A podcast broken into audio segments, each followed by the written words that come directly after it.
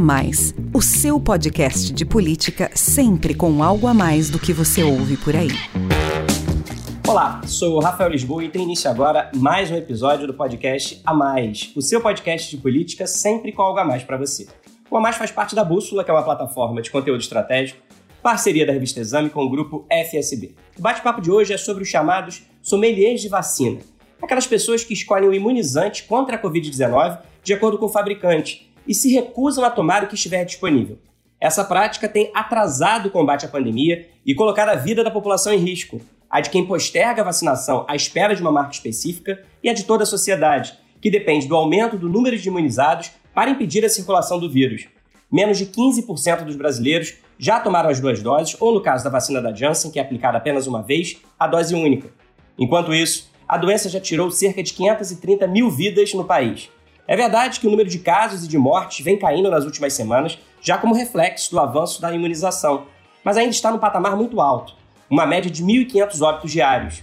Especialistas explicam que é um equívoco a tentativa de escolher o imunizante porque todas as vacinas disponíveis no Brasil, Coronavac, AstraZeneca, Pfizer e Janssen, são seguras e eficazes. Todas foram aprovadas pela Anvisa, que é muito rigorosa nos seus critérios técnicos. E para punir esse comportamento, algumas prefeituras decidiram colocar no fim da fila todos aqueles que se recusarem a tomar o imunizante disponível. Essas pessoas só poderão se vacinar depois de toda a população com mais de 18 anos e ainda assim vão tomar a vacina que tiver. Para conversar sobre a importância de se vacinar contra a Covid, com qualquer que seja o imunizante, e esclarecer dúvidas sobre as vacinas disponíveis no Brasil, o podcast A Mais recebe hoje a vice-presidente da Sociedade Brasileira de Imunizações, Isabela Balalé. Muito obrigado por aceitar nosso convite, doutora Isabela. É um prazer recebê-la no A Mais. Olá, Rafael, Alon, é super bom estar aqui. Acho que é um assunto que a gente, a gente precisa falar muito para acabar com essa escolha, né? Certamente, doutora. E quem me acompanha também nesse bate-papo é o analista político Alon Feierbecker. Oi, Alon, seja bem-vindo. Olá, Rafael. Olá, doutora Isabela. É um prazer recebê-la aqui.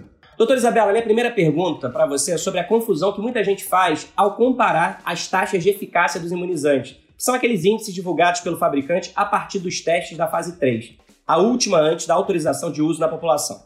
Com base nesses números, algumas pessoas têm se recusado a tomar uma determinada vacina e se mantêm à espera de uma outra porque acreditam que seria mais eficiente no combate ao vírus. O que significam essas taxas e por que elas não devem ser comparadas? Bom, primeiro o que a gente percebe é que a população não tem a informação correta. Ela continua com a informação lá de quando as vacinas foram é, licenciadas, ainda se prendem nos 51% de eficácia da Coronavac, são impactadas com artigos científicos que demonstraram diferentes é, eficácias por faixa etária. Então, assim, é, é uma grande, é uma grande maldade, né? Tudo isso, não que não é uma coisa, uma maldade de propósito, digamos assim, mas assim é, é muita desinformação. Então eu vejo pessoas, inclusive profissionais médicos, que acreditam nessas informações.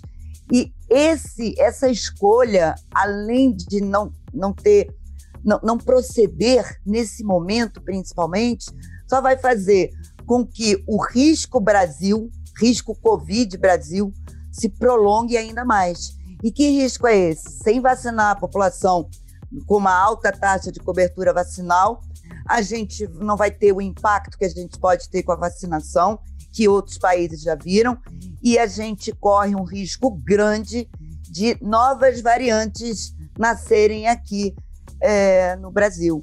E aí, é, Rafael, o que, que acontece? Vai chegar uma hora que realmente não é o momento ainda, mas uma hora a gente vai ter uma variante contra a qual a vacina não vai poder fazer nada. E aí a gente começa do zero. É, é sobre isso que eu queria é, aprofundar um pouco a, a discussão, doutora Isabela. É, nós temos aí diversas vacinas produzidas por diversos países e temos aí o surgimento de variantes num certo ritmo. Provavelmente muitas delas não apresentam nenhuma diferença em relação é, ao impacto causado pelo vírus original, mas algumas são variantes que apresentam características diferentes e acabam se impondo é, em relação às suas parentes mais velhas, digamos assim. O que, que a gente já pode dizer a respeito das vacinas existentes sobre o efeito delas é, na luta contra as variantes que nós já conhecemos? Então, Alon, isso é, isso é muito importante, porque felizmente até agora a gente tem evidências de que todas essas vacinas geram proteção para, inclusive para a Delta, enfim, né, que é a grande preocupação hoje. A, a, a evidência é que há proteção e que um pouco menor para variante. Então, quando eu falei do risco né, da gente ter realmente uma cepa nova, uma variante muito diferente e contra a qual as vacinas não vão conseguir agir, é, é essa preocupação.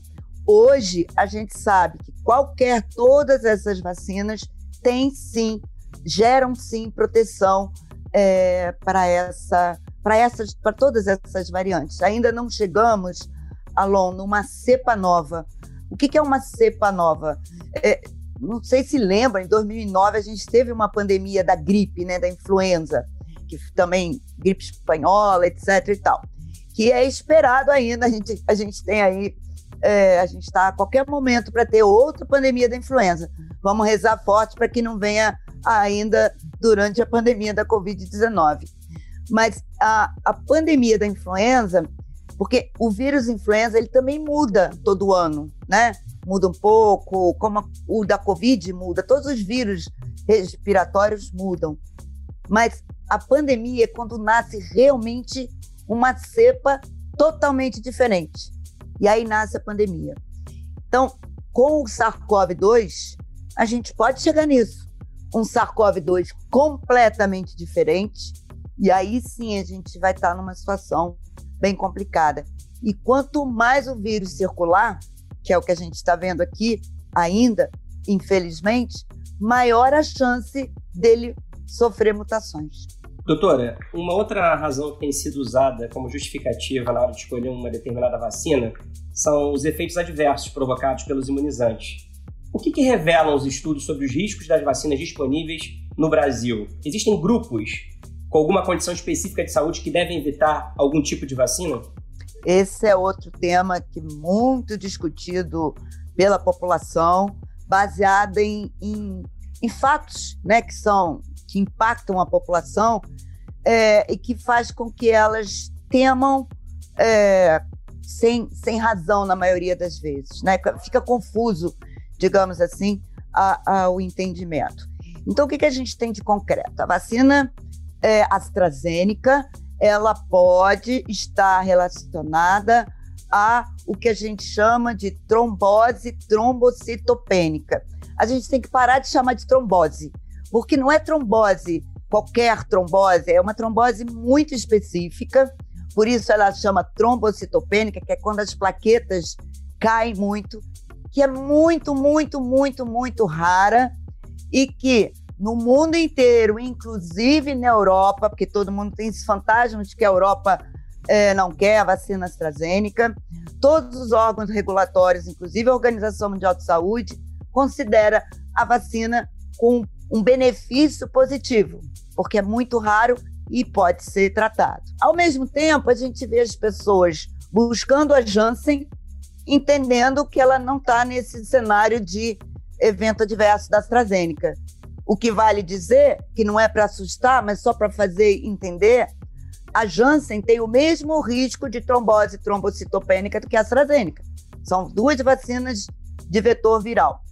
E o que ninguém está falando ainda, e, e, eu não trago isso para assustar, é a vacina da Pfizer está relacionada a miocardite em adolescentes e jovens. Raríssimo. E as pessoas estão loucas para vacinar os adolescentes. A hora que a gente vacinar os adolescentes vai ser com segurança.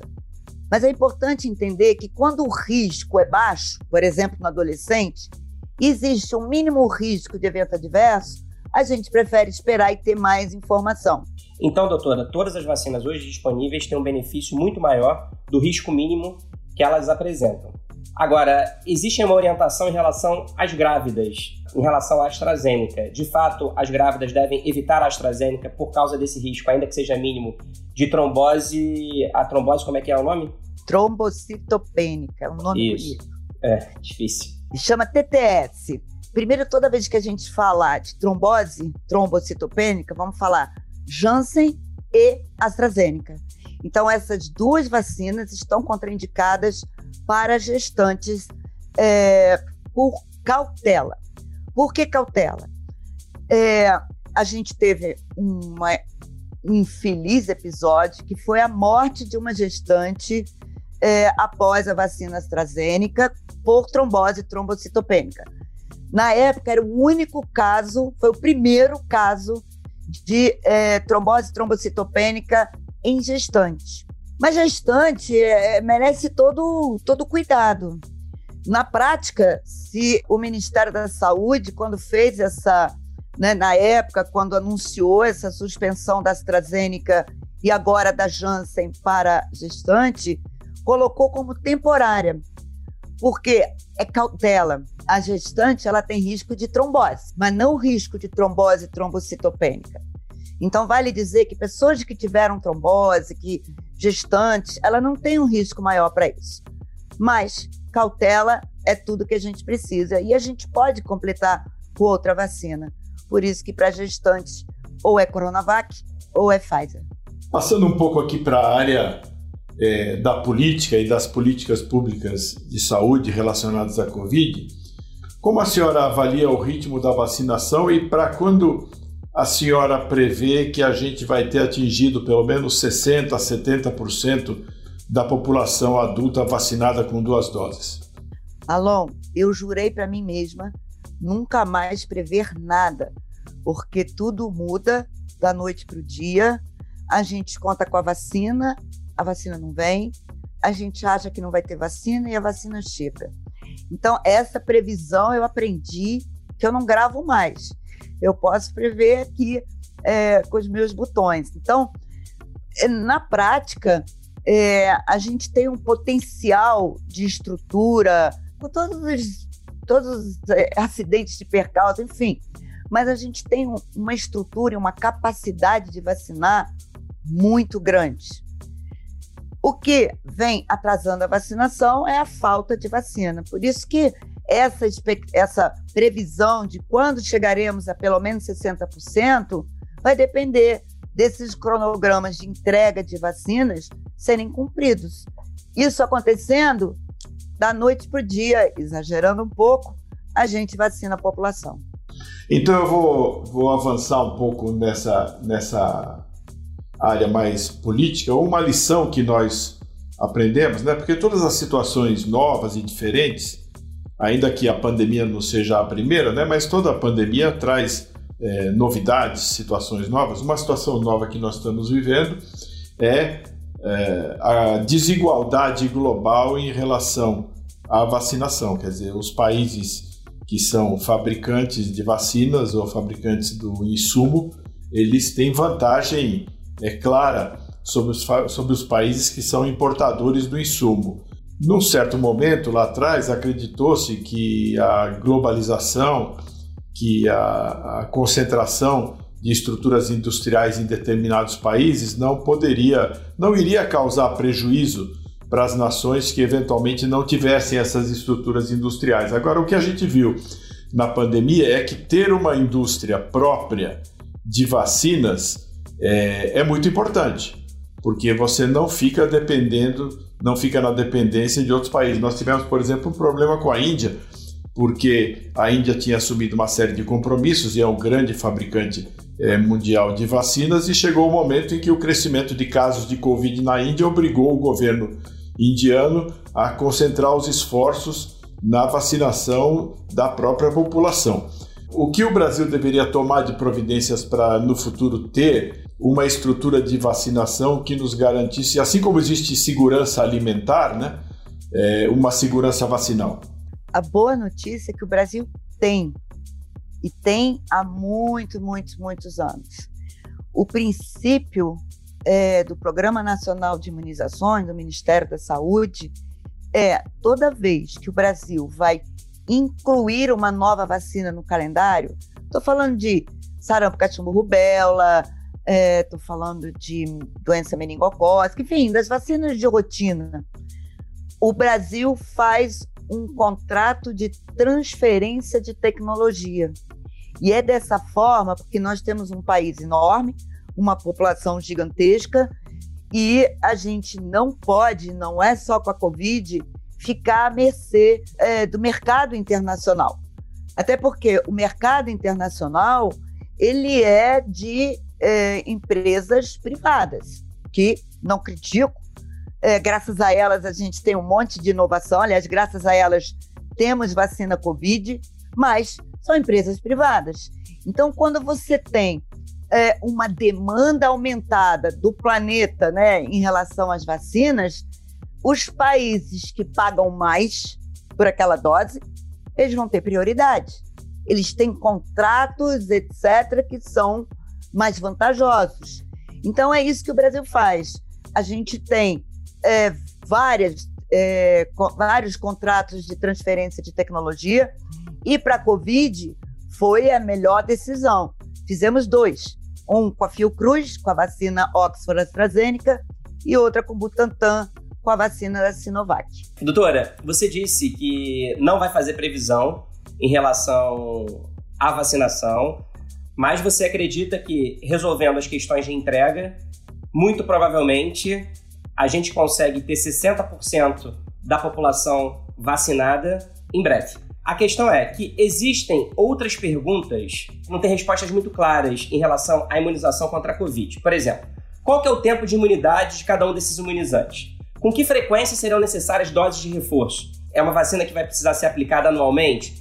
Qual o resultado da combinação de vacinas diferentes? O que, que os estudos no Brasil e no mundo já revelam sobre essas questões que ainda parece não ter respostas definidas? Então, é exatamente o que você disse. Ainda não tem resposta definida.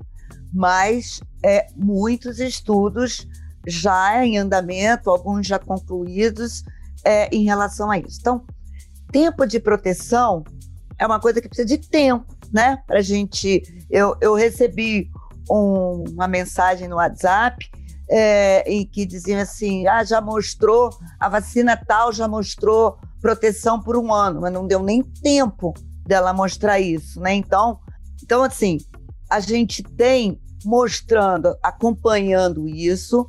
É, muito provavelmente, mesmo sem os resultados, a gente já dizia isso, e essa previsão é uma previsão muito perto da realidade, teremos reforço, que estão chamando de terceira dose. Talvez a resposta, se vamos ter que vacinar todo ano, vai depender do que acontecer com o vírus, né?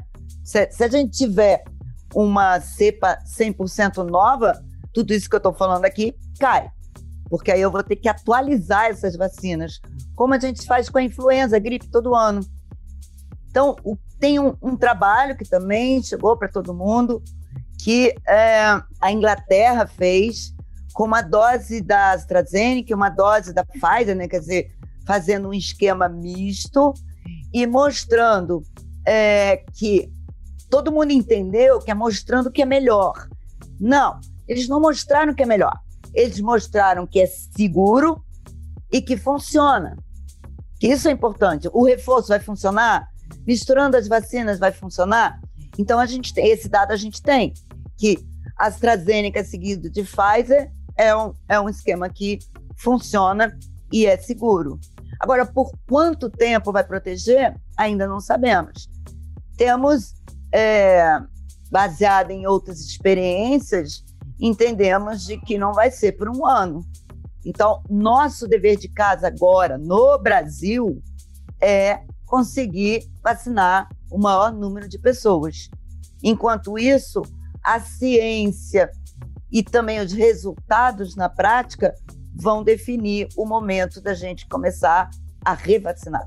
Doutora, tem um fenômeno interessante que eu não sei se cientificamente está comprovado, mas empiricamente ele é curioso. Certos países da Ásia onde a população há muito tempo já está habituada a usar máscaras para evitar o contágio e evitar a disseminação de doenças respiratórias, esses países eles têm colhido resultados bons no combate à Covid, mesmo sem fazerem é, lockdowns muito rigorosos. Né? Vou citar o caso do Japão e o caso da Coreia do Sul. Você acredita que esse hábito de usar máscaras e de tomar mais cuidado com a transmissão de doenças respiratórias é um hábito que deve se consolidar ao redor do mundo. A gente sabe que em países como o nosso, a gente não tem uma tradição de disciplina social, né?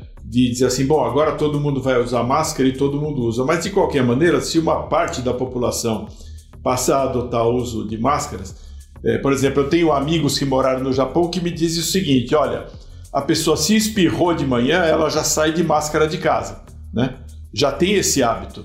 É, você acha que nós vamos chegar a esse nível de cuidado? E qual a importância de perenizar esses cuidados com a transmissão de doenças respiratórias, não só por causa da Covid, mas por causa do conjunto das doenças respiratórias?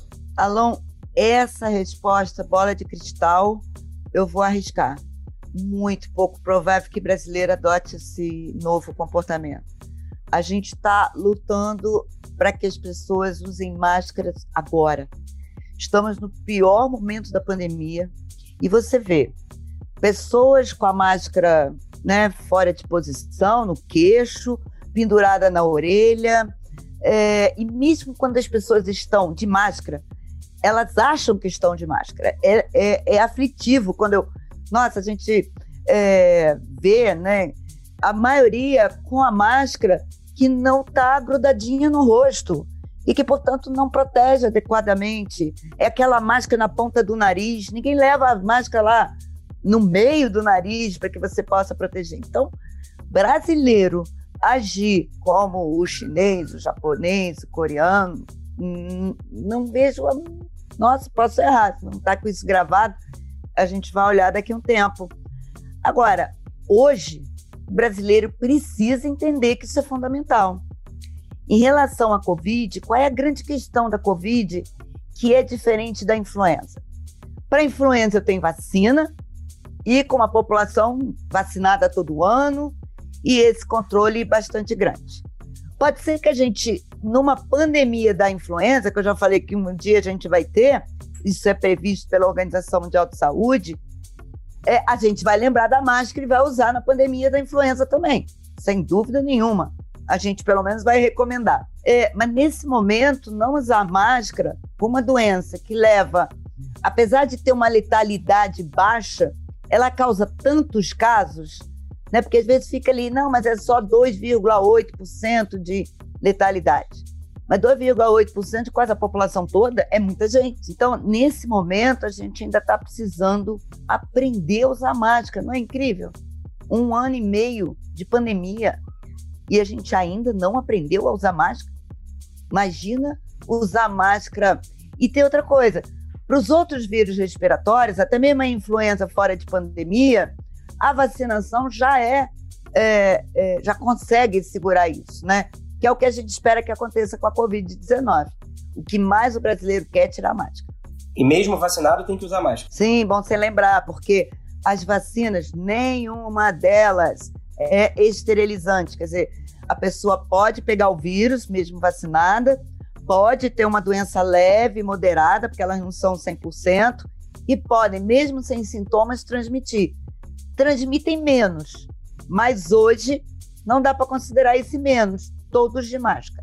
Aliás, essa sua resposta é muito importante, né? Porque as pessoas, por exemplo, se vacinam contra a gripe, não é para não pegar um resfriado. As pessoas se vacinam contra a gripe para não pegar pneumonia, para não ser internado e eventualmente não vir a falecer das complicações da gripe. Então, o que tem de acontecer com a Covid é a mesma coisa. Quer dizer, o problema não é se, se a pessoa se vacinar e pegar uma gripezinha, né, para usar a expressão aí da moda, não chega a ser um problema. Quer dizer, a vacinação em massa é exatamente para reduzir o número de casos graves e mortes. Eu queria também aproveitar essa, essa questão das máscaras e lembrar, doutora, que está acontecendo um fenômeno interessante em diversos países. Eu vi esses dados nos Estados Unidos e acho que no Brasil também. Na pandemia da Covid, o uso é, muito disseminado de proteção, proteção facial, de máscaras, ele acabou reduzindo também, ou ajudando a reduzir, deve ter outros fatores, a incidência de outras doenças respiratórias. Então, é, a, a própria gripe ela caiu violentamente durante, durante a pandemia da Covid, o que mostra que você usar máscaras é uma coisa positiva. É incômodo, né? É, você disse aí que as, tem gente que não gosta, que usa no queixo ou que deixa pendurado na orelha, mas de fato é algo que funciona é, muito bem. É isso aí. A gente tem inclusive estudos comparando a incidência de infecções respiratórias e infecções que não são transmitidas por via respiratória. E o resultado durante 2020 é que essas que são transmitidas por via respiratória caíram, inclusive a influenza. Só que o que, que a gente vive hoje, né? Hoje nós estamos com 40% da população alvo vacinada contra a influenza. Só que hoje vivemos a flexibilização, as crianças nas escolas, as crianças não são os principais transmissores da Covid-19, mas são os principais transmissores da influenza. Estamos vendo o vírus sincicial respiratório aumentando muito em 2021. Então, isso é prova de que a gente não está se cuidando tanto quanto em 2020, apesar de estar numa situação muito pior do que 2020. Isso é que eu não consigo entender. Doutora Isabela, na sua primeira resposta, você disse que o maior problema é a desinformação em relação à eficácia das vacinas. Isso acaba estimulando aí esse comportamento equivocado de tentar escolher qual fabricante. Então, para encerrar o nosso bate-papo, na sua opinião, qual deve ser o caminho para esclarecer a população sobre a importância e a urgência da vacinação, como a gente debateu aqui? Como os governos devem agir para reforçar que todos os imunizantes são seguros e eficazes? E como é que você avalia as medidas das prefeituras que estão colocando esses sommeliers de vacina lá no fim da fila?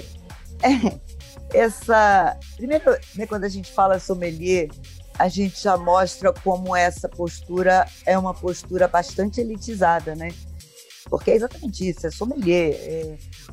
Todo dia alguém me pergunta se pode chegar lá em Portugal e tomar uma Pfizer, porque tomou duas Coronavacs aqui.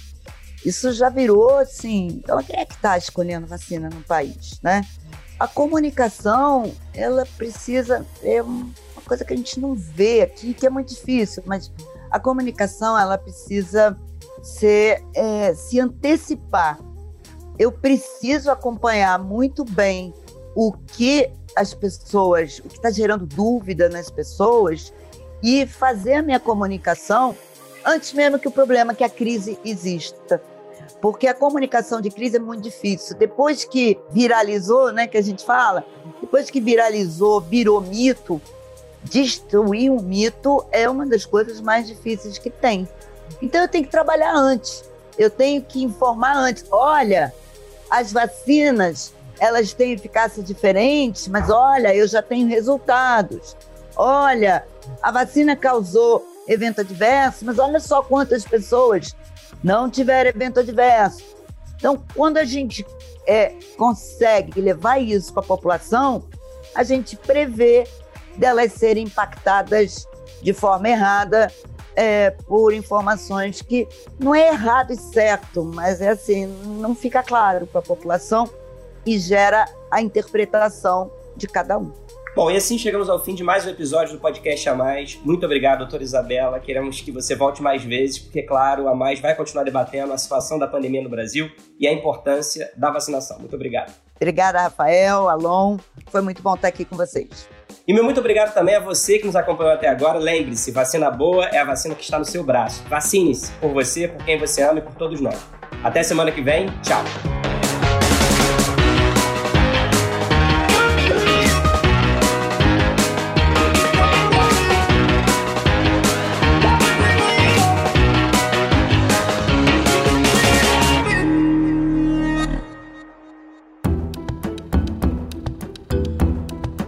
Na edição Guilherme Baldi, este podcast faz parte da plataforma Bússola, um produto do grupo FSB.